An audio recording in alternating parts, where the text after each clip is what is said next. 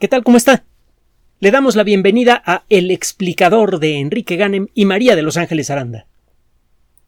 En muchas ocasiones hemos dicho que todos los días está ocurriendo algo extraordinario en algún rincón del mundo, en algún laboratorio, en algún centro de investigación, alguien está desarrollando nuevas ideas que nos permiten entender mejor la naturaleza del universo y por otro lado están desarrollando tecnología fabulosa que a, primera vista parece imposible de conseguir. El Premio Nobel de Química de este año le va a ser entregado a tres investigadores, a eh, Caroline Bertozzi, a Morten Meidal y a Barry Sharpless. Eh, Sharpless, por cierto, es su segundo premio Nobel. Ahorita platicaremos un poco del asunto. Ha hecho un trabajo extraordinario. Bien, eh, el, trabajo tiene que ver con un concepto que se maneja desde hace ya un buen tiempo y que se llama química click. De hecho, los inventores de la química click recibieron un primer premio Nobel. Eh, Carl Barry Sharpless tuvo algo que ver con esto. Su primer premio Nobel lo recibió en el 2001 y eh, ahora recibe de nuevo el premio Nobel en, por continuar, bueno, él y sus colegas, por continuar con una idea maravillosa que fue presentada hace pocos años, pero que estaba en cierto modo atascada. Los átomos son ridícula, escandalosa, imposiblemente pequeños. Miden una diez millonésima de milímetro en promedio. Y las reglas que gobiernan su comportamiento son extrañas y sorprendentemente complejas el eh, tratar de poner más de tres átomos en una molécula implica un nivel de complejidad en lo que a la teoría matemática se refiere, que en muchos casos resulta impráctico tratar de calcular a partir de la teoría básica si se puede construir tal o cual molécula o qué propiedades va a tener tal o cual molécula. Hay que hacer el experimento. El problema, bueno, pues es que los átomos tienen el tamaño que tienen y encima de todo no se comportan como uno quisiera. La química comenzó a mostrar su enorme potencial tecnológico en la segunda mitad del siglo XIX, eh, perdón, gracias precisamente a esto, a que los químicos, incluso sin poder en aquella época demostrar la existencia de los átomos, tenían mucha evidencia de la existencia de los átomos, pero no tenían ningún ninguna manera de hacer una demostración definitiva.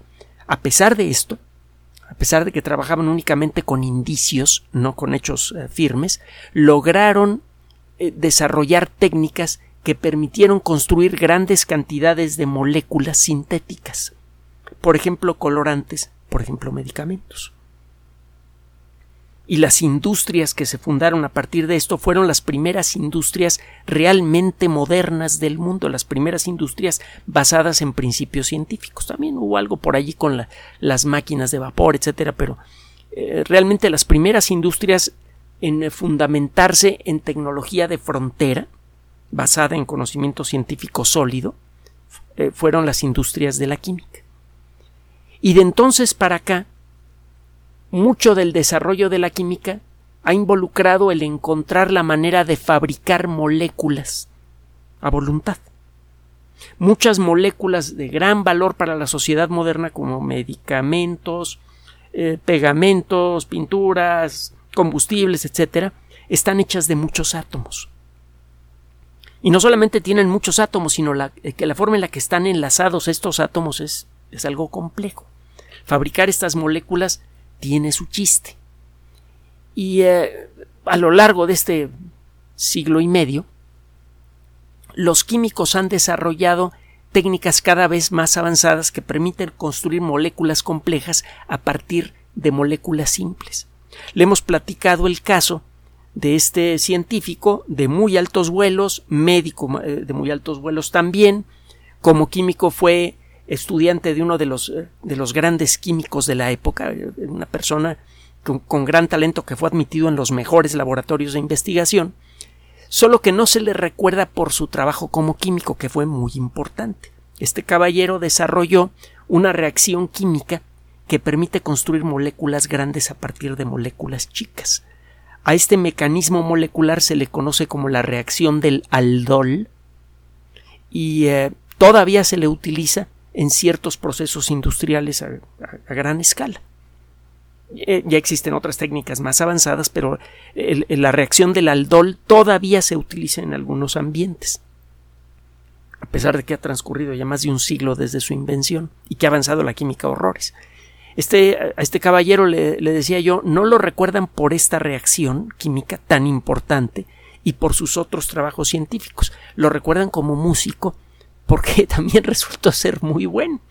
Eh, ya le he platicado de la historia de Borodin. Eh, eh, bueno, no vamos a repetir lo que hemos dicho en otras ocasiones.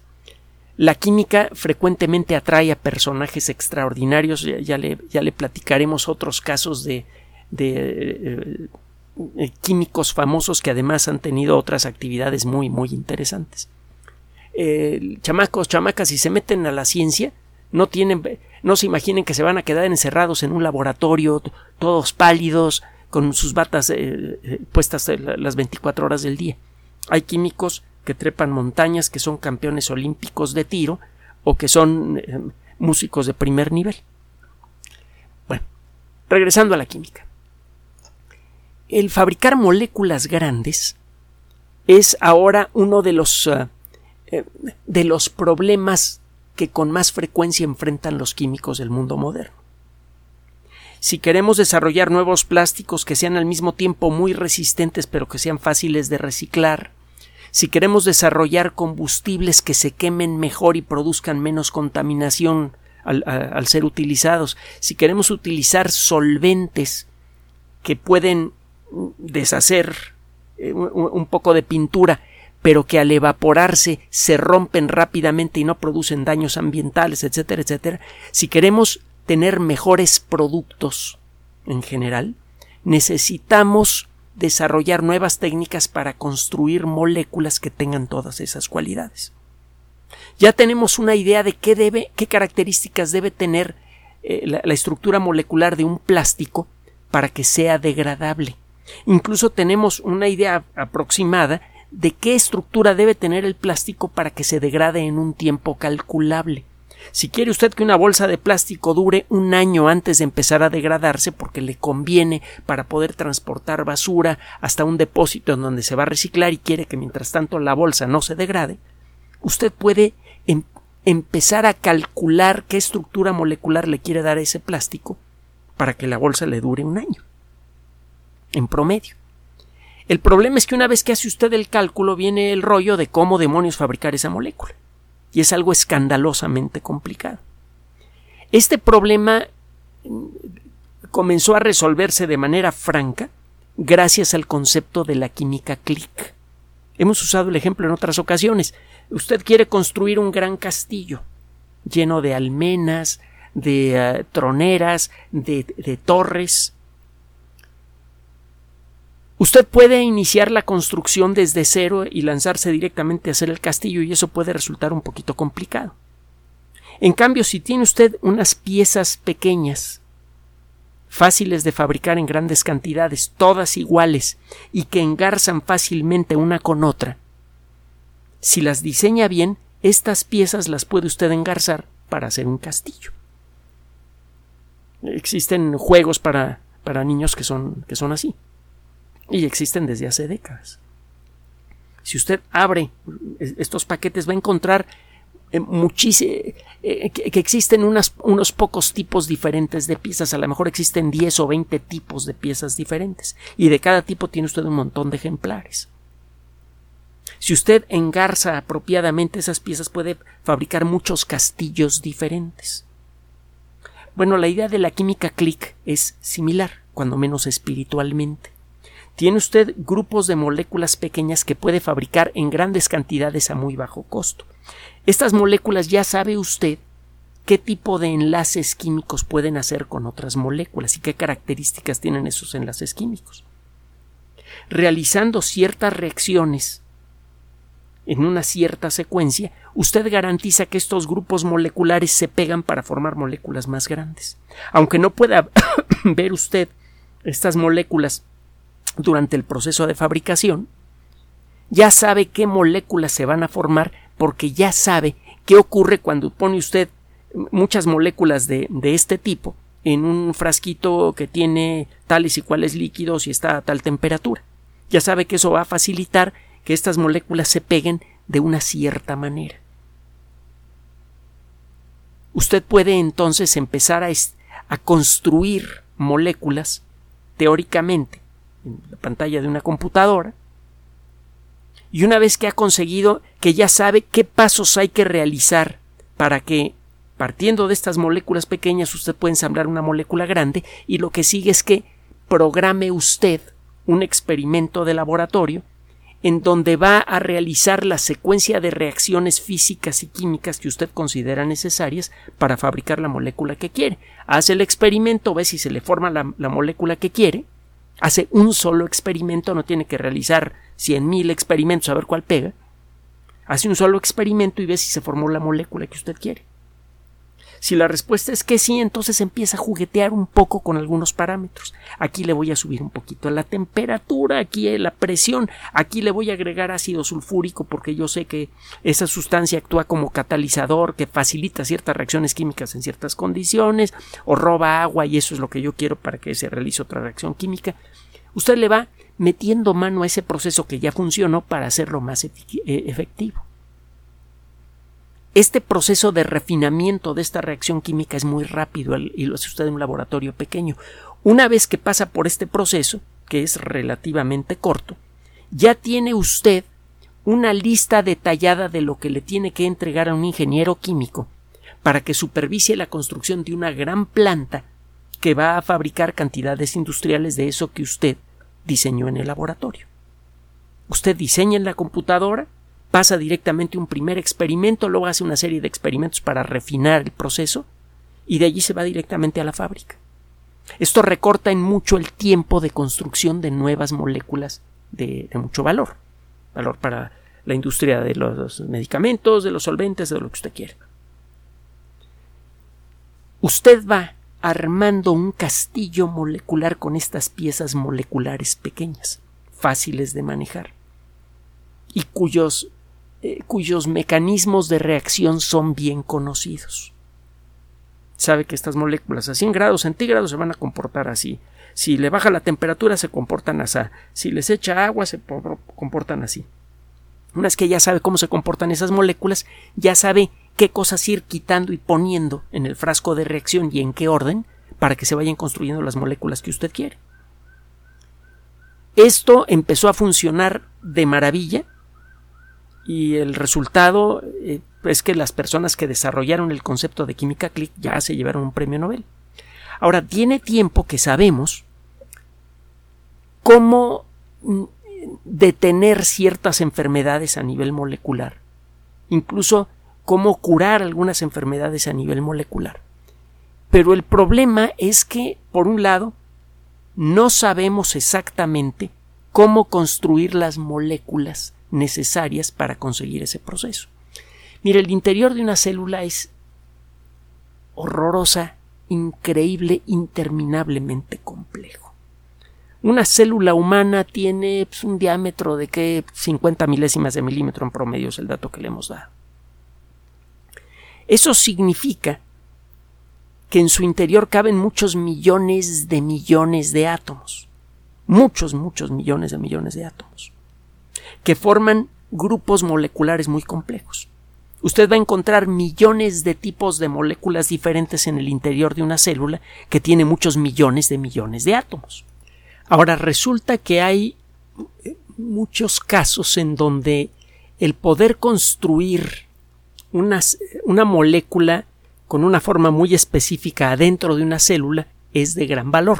Por ejemplo, si usted logra pegarle un cierto grupo molecular a un cierto tipo particular de proteína en el interior de una célula, usted puede empezar a rastrear lo que hace esa proteína dentro de la célula y puede llegar a dilucidar, por ejemplo, si esa proteína es responsable por alguna forma de cáncer.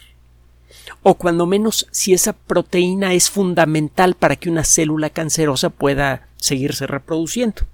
Si usted detecta esto, entonces usando la misma técnica que sirvió para pegarle esa marca de marca luminosa que permite seguir a la proteína por todos lados, puede pegarle otra sustancia que haga que esa proteína se inactive. Y entonces ya no solo sigue usted el rastro de la proteína dentro de la célula, sino que ahora que sabe que es importante para que el cáncer pueda, la célula cancerosa puede reproducirse mucho, usted puede interrumpir ese proceso. El punto está en cómo demonios le hace. Primero, para localizar a la sustancia que usted busca dentro de una célula. Imagínese que la Ciudad de México fuera esférica y que los seres humanos viviéramos en la Ciudad de México en tres dimensiones y que la densidad con la que estamos empacados los seres humanos en esa célula es la misma que hay en la estación del metro Zócalo en un viernes de quincena, poco eh, eh, eh, justo al inicio de un puente. Si usted ha estado en la Ciudad de México y ha usado el metro alguna vez, sabe de lo que estoy hablando. Si deja caer usted un alfiler en ese lugar, tarda horas en llegar al piso. Imagínese esa densidad, pero en tres dimensiones. Imagínese que cada persona es una molécula. El encontrar a una molécula particular o a un grupo de ellas que comparta la misma estructura y pegarles una marca se antoja imposible. Eso por un lado. Y por otro lado, el conseguir que esa marca se le pegue únicamente a esa proteína. Eso está todavía más canijo. Si usted mete suficientes marcas, moléculas marcadoras en el interior de una célula y esas moléculas marcadoras no son peligrosas, pues se van a quedar allí flotando y tarde o temprano acabarán tocando a una proteína que tenga la estructura apropiada y se quedarán pegadas. Pero el problema está en garantizar que esa sustancia que usted metió dentro de la célula nada más se le va a pegar a esa proteína particular. Para esto usted necesitaría desarrollar una enorme maestría en el proceso de cómo conseguir que dos moléculas se peguen y en qué circunstancias. Es precisamente el tipo de maestría que ha sido desarrollada gracias a la química click. La química click le permite a usted definir con precisión en qué circunstancias esta moleculita que yo armé se le va a pegar a otra. Solamente las películas, las eh, películas, las eh, eh, proteínas que tengan una cierta estructura molecular muy peculiar van a ser susceptibles a que se le pegue esto que yo fabriqué. Esto se consigue con la química click. Usted consigue construir moléculas que de manera muy precisa se pegan en, en, otras moléculas. Esto efectivamente ha servido, por ejemplo, para rastrear proteínas que son importantes para el, entendimiento de cómo funciona el cáncer, también para entender mejor cómo es que se expresan genes en el interior de, de una célula, para poder asegurarse que el medicamento que usted está ensayando para curar X enfermedad llega al lugar que usted quiere. Usted le pega a ese medicamento una sustancia que emite luz cuando eh, eh, ilumina la célula usted con luz eh, ultravioleta, la molécula que tenga pegada esa, esa cosa marcadora brillará con luz visible. Entonces usted puede seguir el rastro de esa molécula Usted sabe que esa molécula es el medicamento que está usted ensayando y puede ver si llega a la parte de la célula en donde quiere usted que ejerza su acción. Hay muchos medicamentos que en papel se ven buenísimos contra el cáncer y a la mera hora, cuando los, se los pone usted a un, a un tumor canceroso humano, no funcionan o funcionan de manera mediocre. Empezamos a entender por qué gracias a estos trabajos. Entonces, la química click es, en resumen, una técnica que permite armar moléculas más complejas a partir de moléculas chiquitas, un poco como, como el Lego o como los eh, castillos de juguete que probablemente conoce usted por haberlos visto en, alguna tienda. O por haber jugado con ellos de pequeño, que carambas. Esa es la química click. Usted toma moléculas chiquitas fáciles de fabricar en grandes cantidades y las va engarzando para ir construyendo moléculas más complejas. Como sabe que, cómo se van eh, pegando estas moléculas, usted puede calcular de qué manera y en qué orden tiene usted que ir pegando estas pequeñas moleculitas para formar la molécula grande que usted cree que puede servir para curar un problema genético, para tratar el cáncer o lo que usted quiera. O para hacer una, una pintura que dure diez veces más sin agrietarse. Esa es la química click.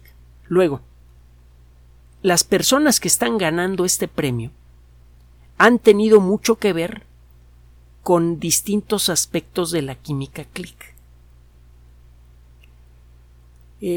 la química click le decía eh, eh, yo no se podía aplicar en seres humanos y era una verdadera lástima porque había un pequeño problema. Se desarrolla esta técnica de química click y se pueden fabricar moléculas muy padres que rápidamente empezaron a tener gran valor en muchas industrias. Por ejemplo, para fabricar nuevos tipos de plásticos, para fabricar nuevos tipos de pinturas, etcétera, etcétera. En muy poco tiempo, estas técnicas estaban revolucionando muchas industrias, estaban aumentando la productividad, disminuyendo el impacto ambiental de muchos productos, disminuyendo costos. Era valiosísima.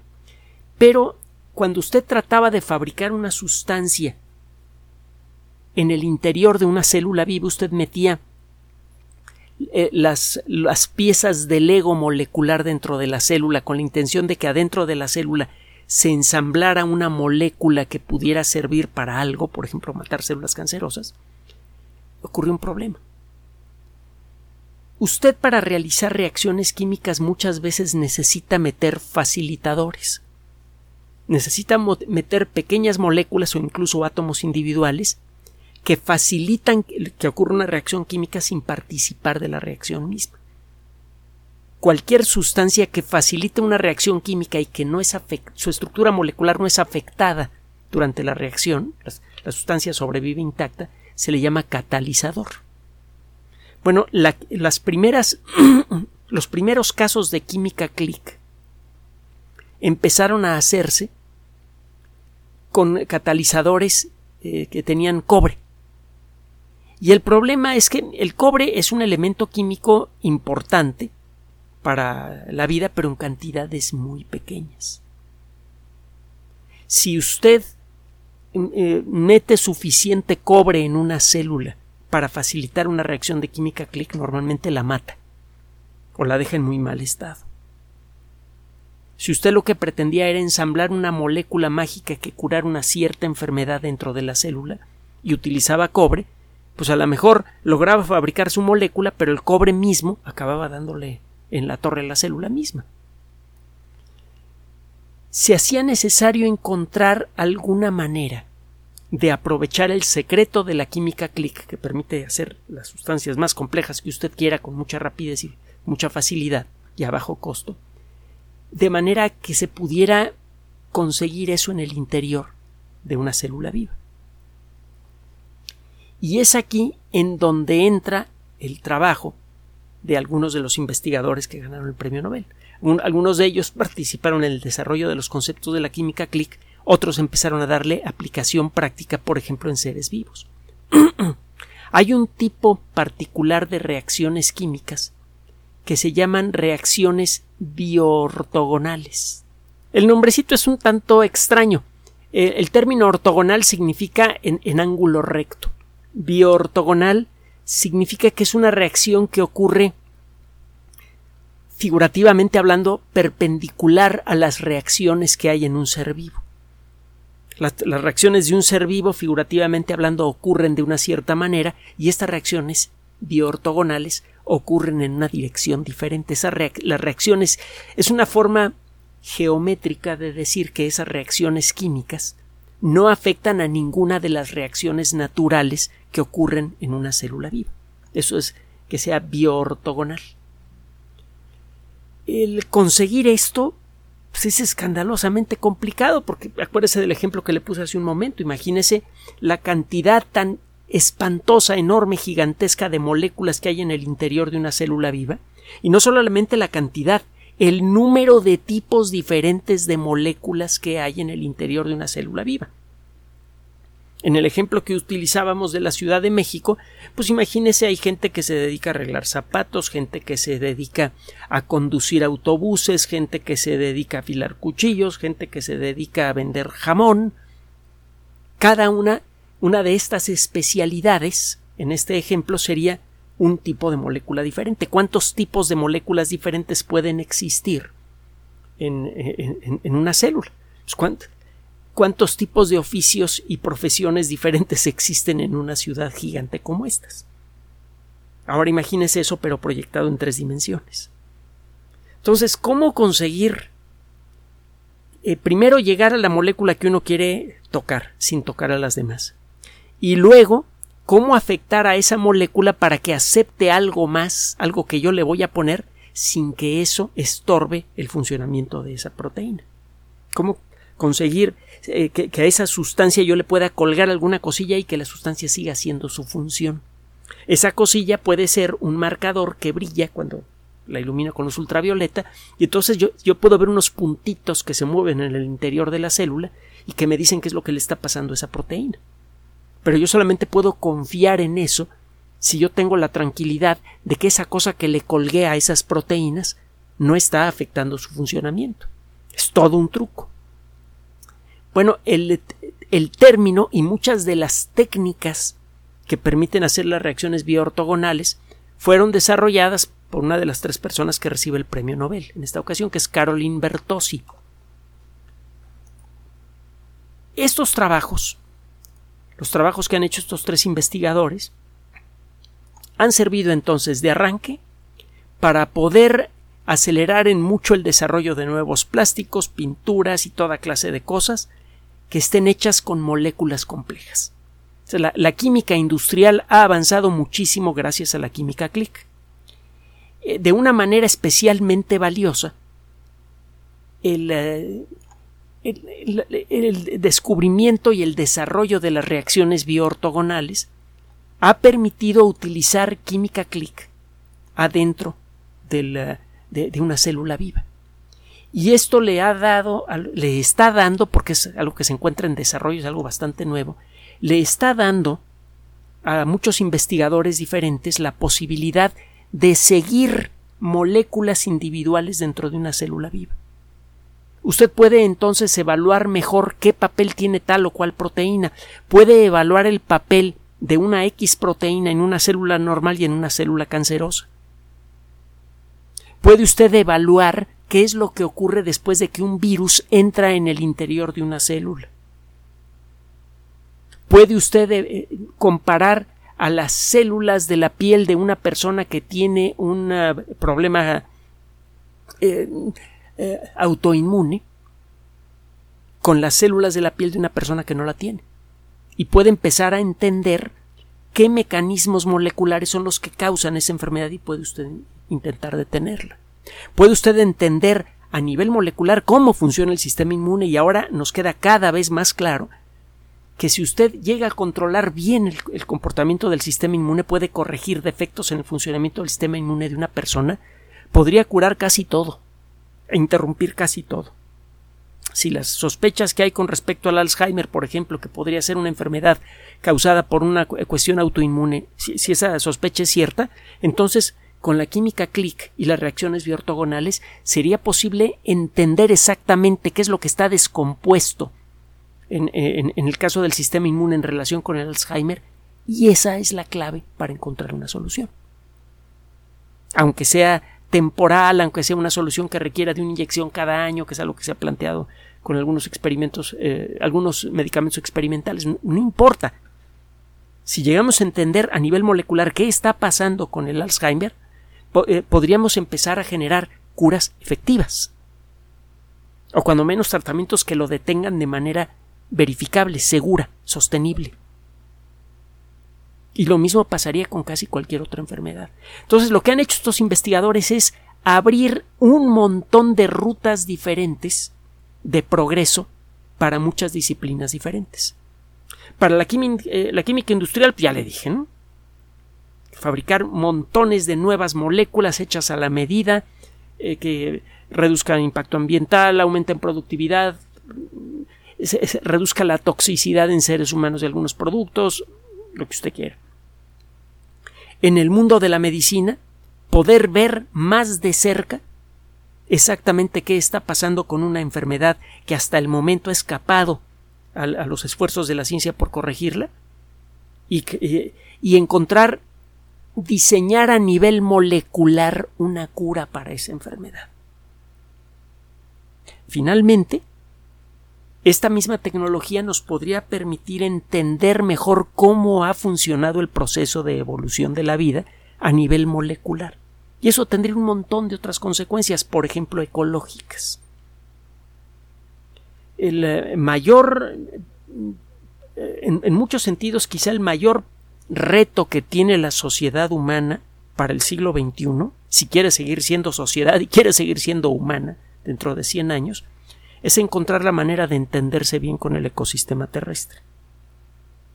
Digo, y vamos a necesitar muchas cosas, vamos a necesitar química click, pero primero vamos a tener que dejar de hacernos los tontos con otro tipo de problemas como la sobrepoblación, pero bueno, ese es otro asunto.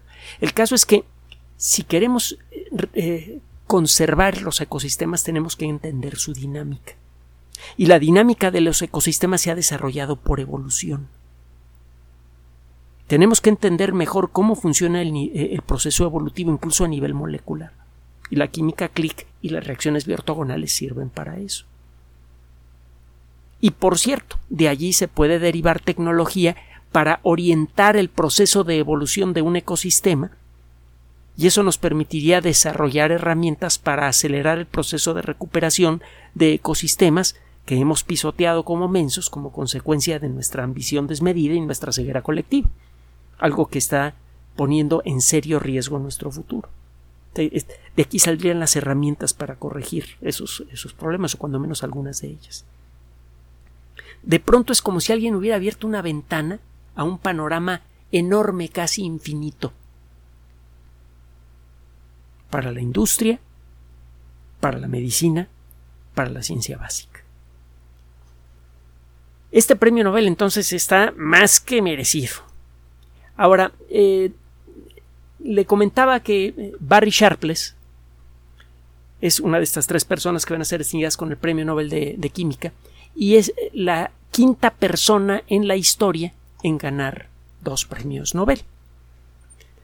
En alguna ocasión le comenté los ganadores del premio Nobel y se me había olvidado, eh, los dobles ganadores del premio Nobel y se me había olvidado por ahí alguien. Le voy a decir cuáles son. La primera persona, desde luego, fue Marie Curie en 1903 y 1911. Ella eh, realizó trabajos fundamentales en, física y en química y eh, eh, tuvo mucho que ver con la caracterización del fenómeno de la radiación y muchas cosas más. Entonces, eh, recibió dos premios Nobel, uno de física y uno de química.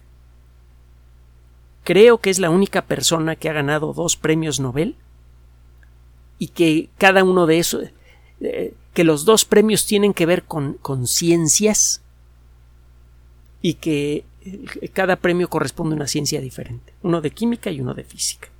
Mujer. Me, gusta el ejemplo. Me gusta el ejemplo porque ya sabe usted cómo está el rollo del sexismo y bueno, porque ya, es hora de reconocer esto. ¿no? Bueno, Linus Pauling ganó eh, dos premios Nobel en el 54 y en el 62 eh, es la única persona que ha recibido dos premios Nobel que no ha tenido que compartir con nadie. Solo que uno de ellos fue el Premio Nobel de Química en el 54 y en 1962 el Premio Nobel de la Paz. Que ya ve que el Premio Nobel de la Paz anda así como que por momentos se le da a personas verdaderamente maravillosas y por momentos se ignora a, personajes extraordinarios. Ya le he platicado el caso de Gandhi. Eh, Linus Pauling hizo muchas campañas eh, razonablemente efectivas contra las pruebas nucleares que ayudaron a que se firmara el tratado de 1963 en el que se prohibieron las pruebas nucleares eh, afuera de en la atmósfera terrestre digamos y eso ayudó en mucho a reducir por un lado la tensión entre potencias y por otro lado la contaminación radioactiva que todavía estamos a las que todavía estamos expuestos en cantidades ínfimas todavía está lloviendo un poquito de mugre radioactiva eh, arrojada a la alta atmósfera por las pruebas nucleares de los 50 y 60. La tercera persona que ha ganado dos premios Nobel es John Bardeen. Se escribe Bardeen con doble N y B grande. Bueno, Bardeen y Shockley y Brattain inventaron un dispositivo que ha resultado crucial para el mundo moderno, los transistores. Fue gracias en buena medida al trabajo de Bardeen que ya existen eh, que, aparecieron los primeros transistores y eso abrió el camino para computadoras más poderosas, etcétera, etcétera, y eso a su vez abrió el camino para el desarrollo de la tecnología del microchip. Es uno de los premios Nobel más merecidos de la historia. Simplemente estamos hablando, ustedes y nosotros, gracias al Internet, que no funcionaría sin el trabajo de Bardeen. El segundo premio Nobel eh, se lo lleva por eh, su trabajo sobre la teoría de los superconductores estos eh, materiales que pueden conducir cantidades brutales de electricidad prácticamente sin resistencia. Ahora, la tercera persona que ha ganado el, en dos veces el premio Nobel tiene una distinción peculiar. Es la única persona que ha ganado el premio Nobel de Química dos veces. Es Frederick Sanger. Sanger eh, hizo un trabajo espectacular. Fue el, primero en dilucidar la estructura de una proteína, fue la insulina, y eh, en 1980 se le dio otro premio Nobel por el trabajo que desarrolló para aprender a leer la información genética que está grabada en el ADN. Los biólogos, desde luego, lo tenemos en un, en un lugar muy especial a Sanger porque desarrolló mucho de lo, de lo necesario para poder entender el, funcionamiento molecular de la vida. Entonces ahí tiene usted Marie Curie, Linus Pauling, John Bardeen, Frederick Sanger y ahora Barry Sharpless. Cinco personas que han ganado el premio Nobel dos veces. Cuatro de ellos por eh, eh, los dos premios Nobel han sido por trabajo científico. Y la primera, una mujer. En los ah, años por venir, la química click va a abrir eh, nuevas posibilidades para el entendimiento de em, eh, muchas enfermedades y también para realizar tratamientos efectivos contra ellas. Mucho de lo que está empezando a suceder así verdaderamente emocionante en el mundo de la medicina, por ejemplo, el desarrollo de la inmunoterapia está relacionado con la química click.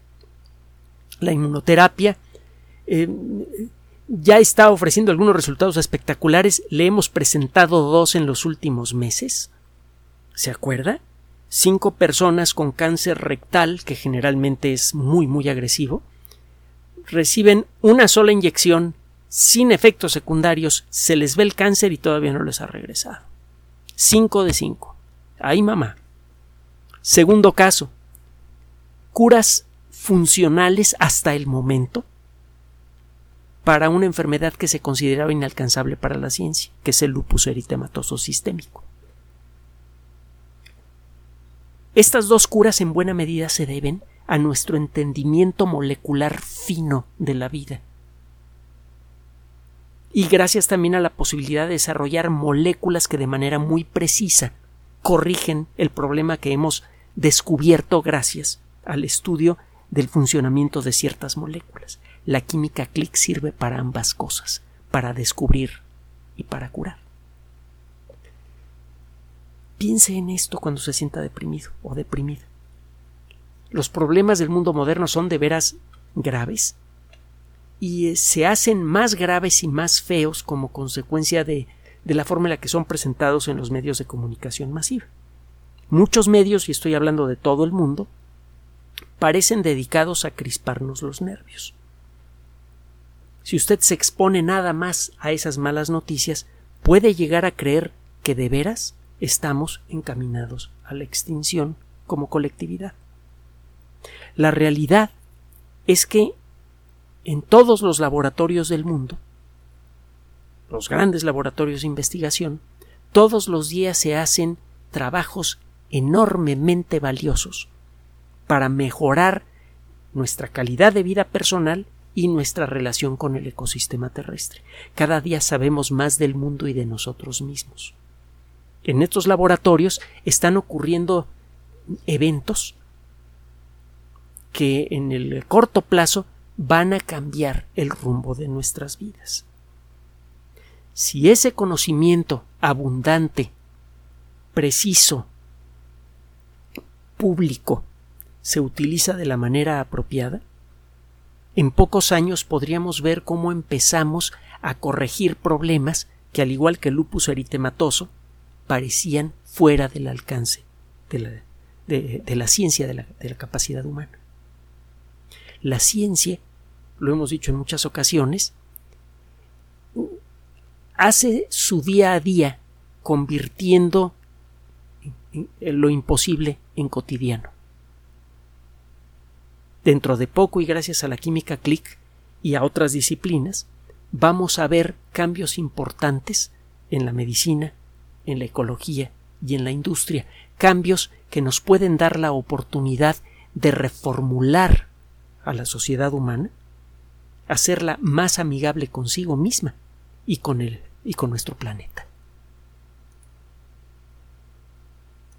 Gracias por su atención. Además de nuestro sitio electrónico www.alexplicador.net, por sugerencia suya tenemos abierto un espacio en Patreon, el explicador Enrique Ganem, y en PayPal, el explicador patrocinio por los que gracias a su apoyo sostenemos este espacio. Puede usted descargar gratuitamente estos audios en formato MP3 en Spotify y en iTunes como El Explicador sitio oficial y en SoundCloud como El Explicador y con formato de video en YouTube en El Explicador sitio oficial. Recuerde nuestras redes sociales de siempre, Twitter Enrique-Ganem y en Facebook Enrique Ganem sitio oficial, El Explicador y los grupos que usted ya conoce. Finalmente, el explicador siempre somos María de Los Ángeles Aranda y Enrique Ganem. Gracias.